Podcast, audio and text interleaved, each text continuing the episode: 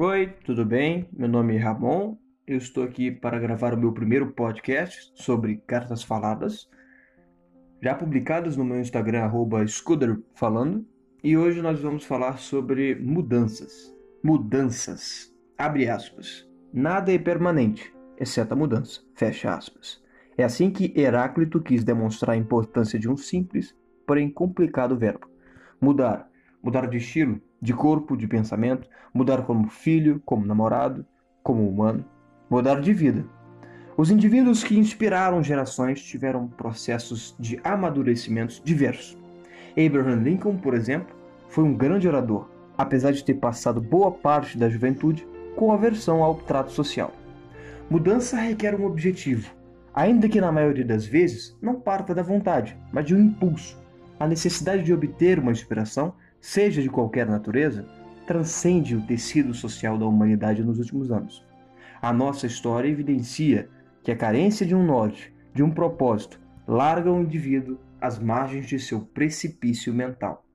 Mas o que seria um norte? Um relacionamento bem-sucedido? Um sucesso profissional e financeiro? Felicidade?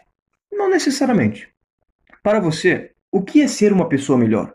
Para mim, está claro um sujeito honesto, categórico em exibir seus valores e a sua ética sendo estampadas na sua cara, um sorriso no rosto, otimismo, tolerância, não isento a responsabilidade, o amor próprio e a vontade de fazer o que é certo.